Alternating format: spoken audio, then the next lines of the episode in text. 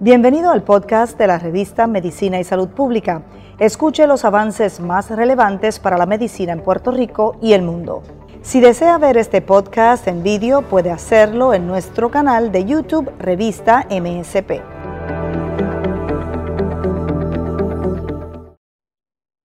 Gracias por conectarse una vez más con nosotros en MSP, nuestra redacción, como siempre, complacido de llevar a ustedes información vital en materia de salud y de ciencia, porque la ciencia y la salud siempre son noticia. Soy Mayarlín Velosa y a esta hora los acompaño para hablar de un tema muy importante con un especialista. Lo invitamos a compartir esta información a cualquiera de sus allegados o a alguna persona cercana que usted piense que le puede servir lo que vamos a hablar hoy.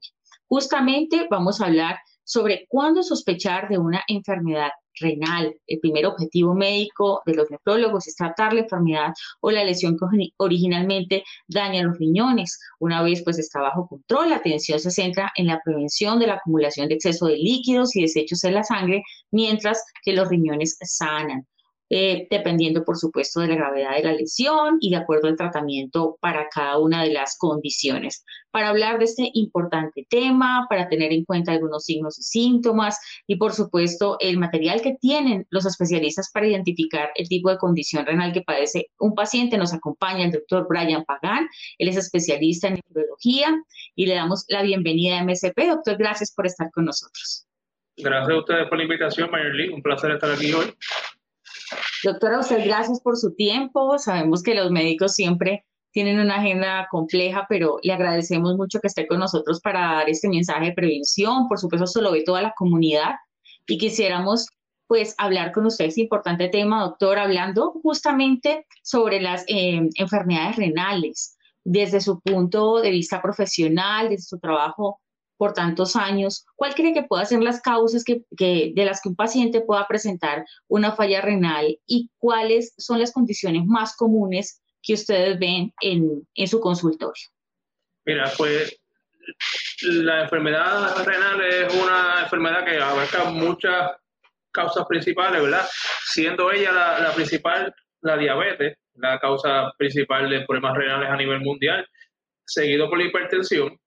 Eh, en men, último, pero no menos importante, está la glomerulonefritis y las enfermedades también de origen quístico en un por ciento mucho menor. Lo más importante es que los pacientes diabéticos, los pacientes hipertensos estén bien pendientes a esta conferencia porque le van a sacar mucho, mucho provecho.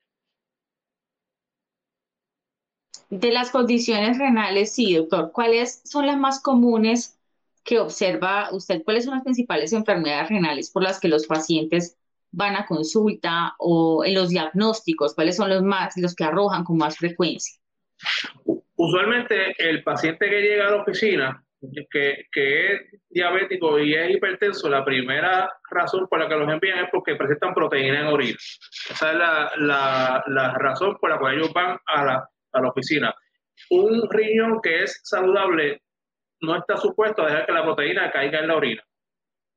Por lo tanto, cuando ya sea el, el paciente se da cuenta de que tiene proteína en la orina, porque la nota que está como espumosa, como si fuera un como si fuera una lavaza de jabón, o ya sea porque su médico primario nota que tiene proteína en la orina, usualmente esa es la primera razón por la cual el paciente va a, el nefrólogo.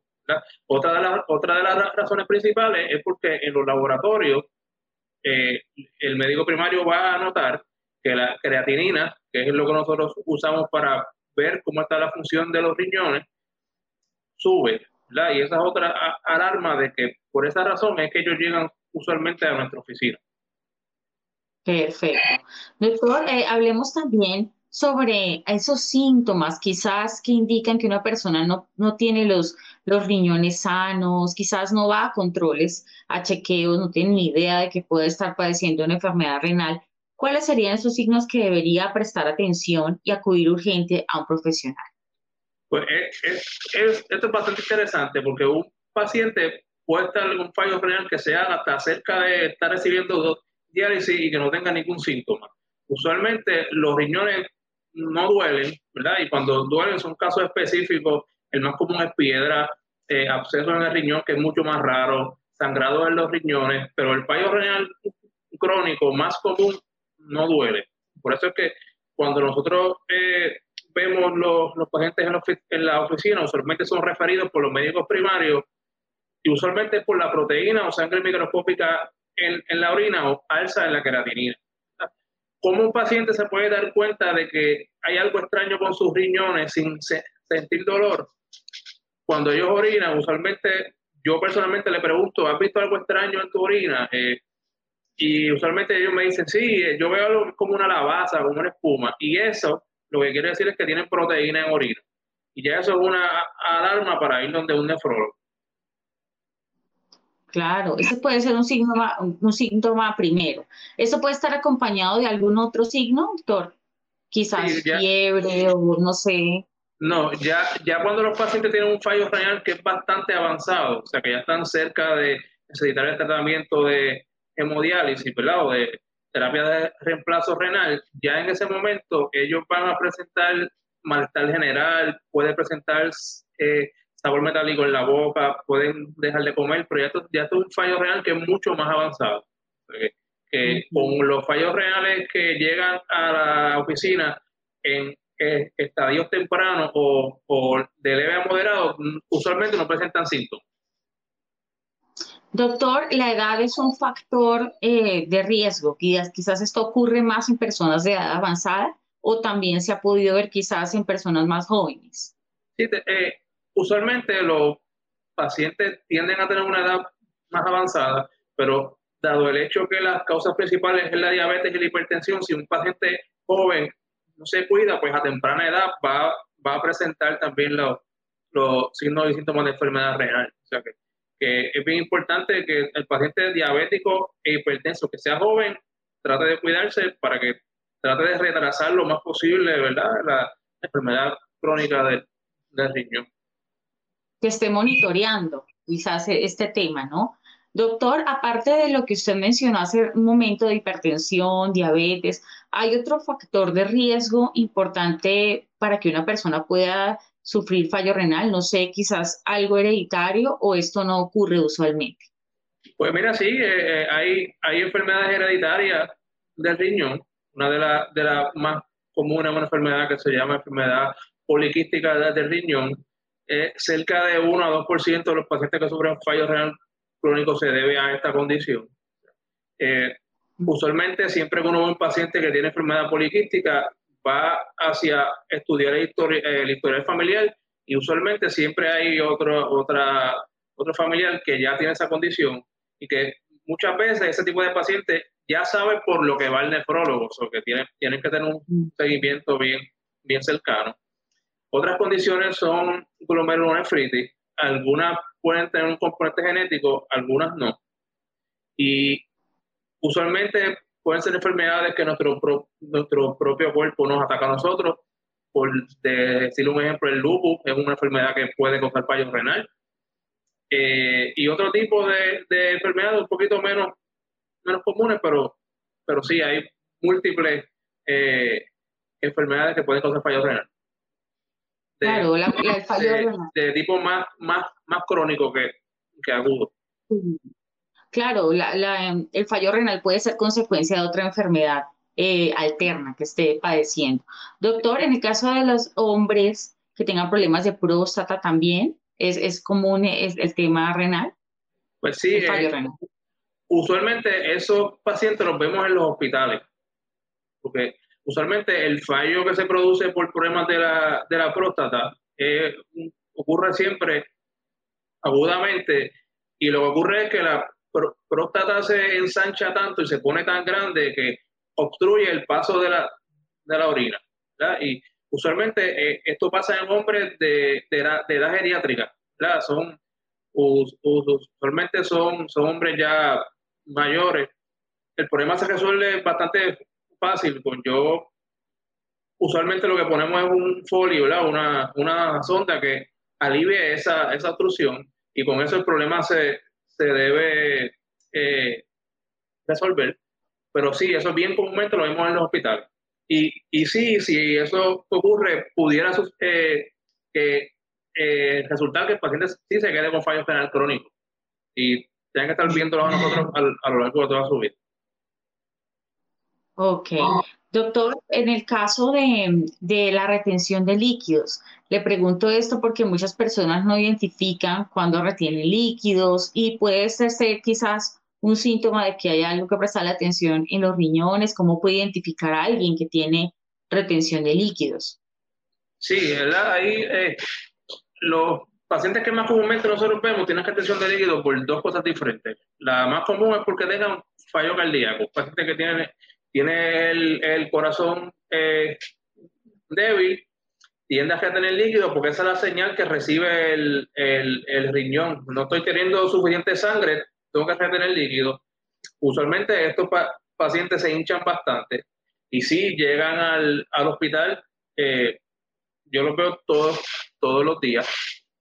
Y la otra condición bien comúnmente que causa hinchazón en los pacientes y sí tiene que ver directamente con, con los, con los riñones es una, un síndrome que se llama síndrome nefrótico, en el los pacientes orinan una cantidad significativa de proteína y el resultado final de eso es que se hinchen mucho. O sea que sí, un paciente que se, que se hinche, sus riñones pudieran estar envueltos en, en esa causa de, de, por qué están, están hinchados.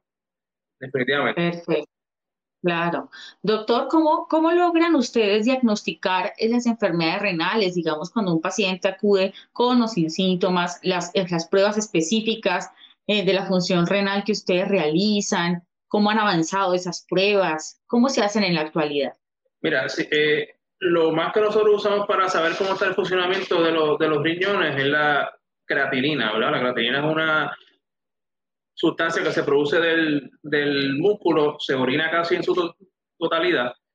O sea que cuando mm, sube en la, en la sangre, pues lo que se presume es que no se está orinando completamente porque hay un problema con los riñones.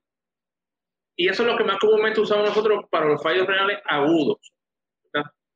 Eh, para los fallos renales crónicos, usamos también la creatinina, pero en base a la la edad del paciente y algunos otros factores que se unen en una fórmula, nosotros clasificamos estos pacientes de fallo renal crónico en, en cinco estadios en base a los mililitros que filtren de líquido por minuto. Y son cinco estadios de fallo renal. Entonces, nuevo, hay una sustancia que se llama cistatina C, que en algún momento se, se pensó que puede ser hasta más útil que la, que la creatinina. Casi nosotros no lo usamos porque el problema que hay con esa citatina C es que se presenta en gran parte de las células de, de nuestro cuerpo, todas las células nucleadas, Por, por, por, ser exacto, y puede subir en otras situaciones que no sea fallo renal, o sea que nos puede confundir un poquito ese, ese, ese dato, ¿verdad? De que está en otras células y puede subir en infecciones, puede subir en problemas cardíacos, por, lo tanto, ahora, por ahora lo que tenemos es la creatinina. perfecto. Doctor, ¿y cómo se tratan estas enfermedades renales? ¿Qué tratamientos existen en la actualidad para estos pacientes? ¿Qué opciones tienen? Conocer un poquito si hay efectos secundarios. Eh, ¿Cómo ustedes eh, controlan esos tratamientos y los avances que pueda tener el paciente?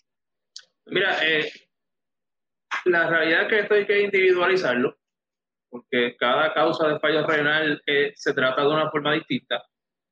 Ah, hablando de diabetes e hipertensión, que son las más comunes, pues se tiene que tratar ambas cosas y tratar de mantener esas dos, dos enfermedades bajo control para que no progrese el, el fallo renal. No hay un medicamento específico para tratar el fallo renal, pero sí hay que mencionar, especialmente en pacientes diabéticos, que tenemos unos medicamentos que se llaman eh, ACE inhibitors de inglés o receptores de eh, bloqueadores de los receptores de aldosterona, que son unos medicamentos que especialmente en pacientes diabéticos que tengan proteínas en la orina, todo paciente que tenga esas dos condiciones juntas deben estar en estos medicamentos. ¿Por qué? Porque estos medicamentos retrasan la progresión de la enfermedad renal, que es lo que la gente comúnmente dice por ahí que protege el, riñón de la diabetes. Eh, cuando hablamos de la hipertensión, pues tenemos también que tratar de tener la hipertensión lo más controlada posible. Eh, y aquí también se, se, usan varios medicamentos no hay un solo medicamento. Lo que le mencioné que se usan en diabetes también se puede usar para tratar la hipertensión, porque eso es lo que ellos usualmente hacen.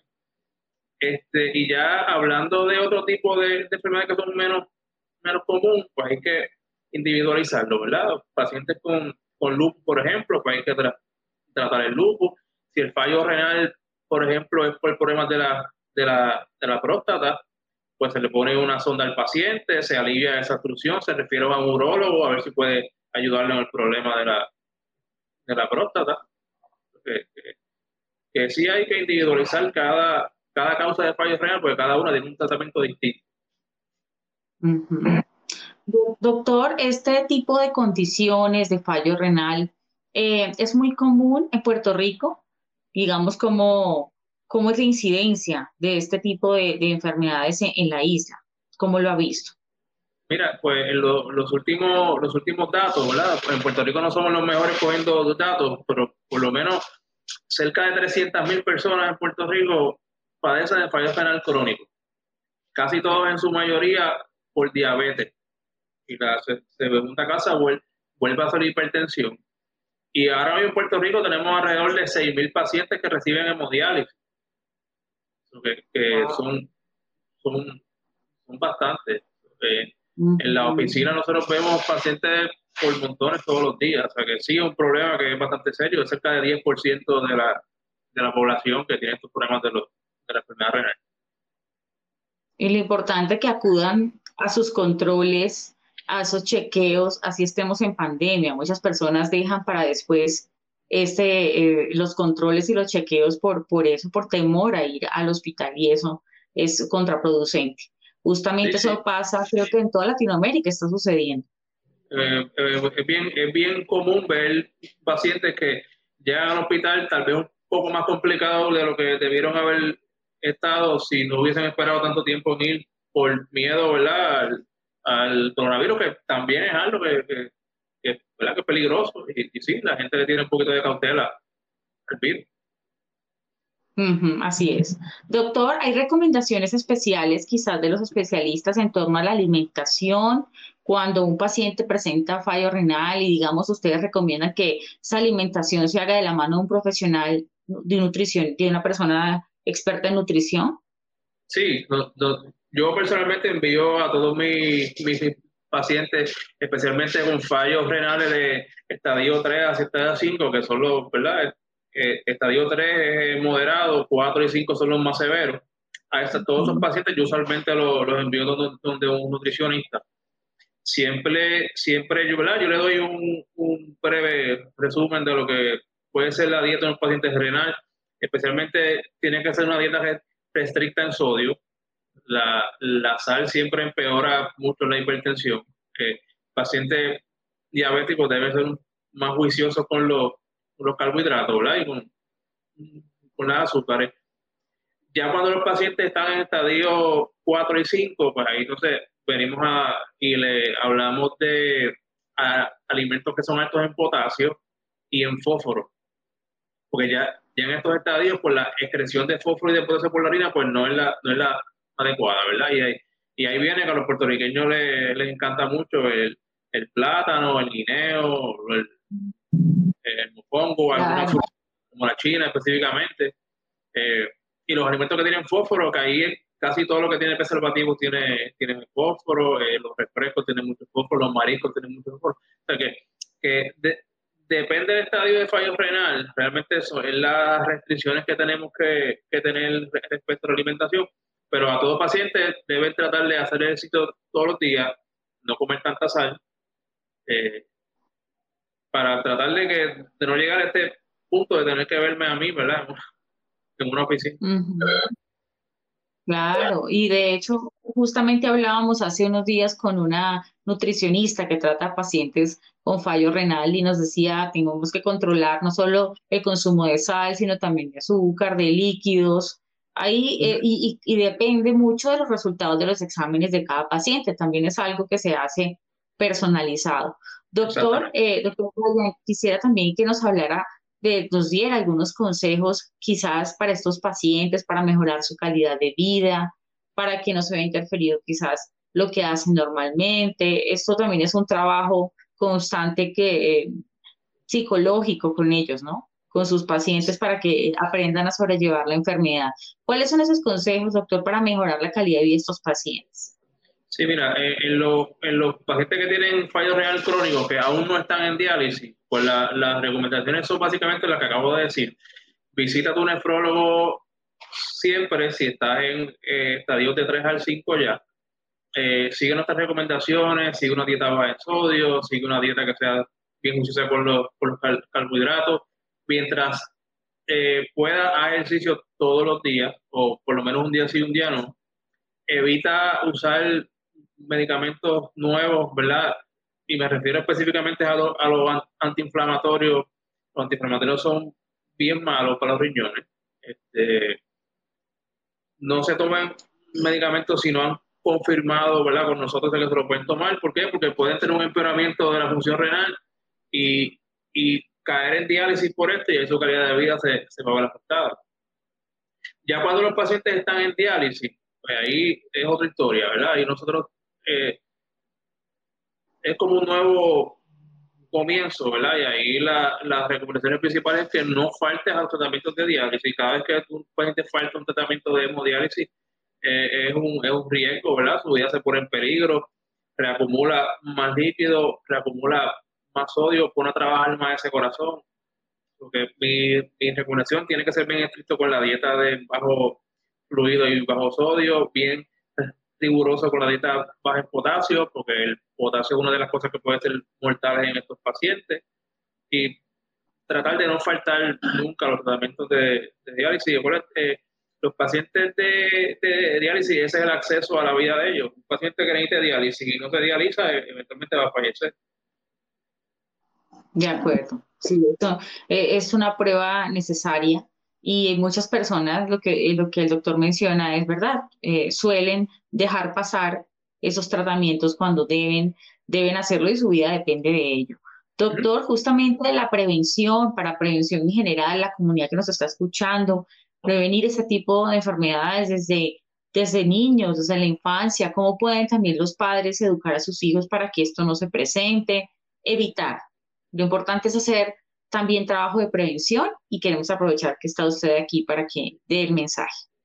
Eso es lo que básicamente nosotros hacemos en nuestra oficina, en los estadios tempranos de fallo renal, prevenir que eso progrese, ¿verdad? Y que se convierta en un problema, problema serio.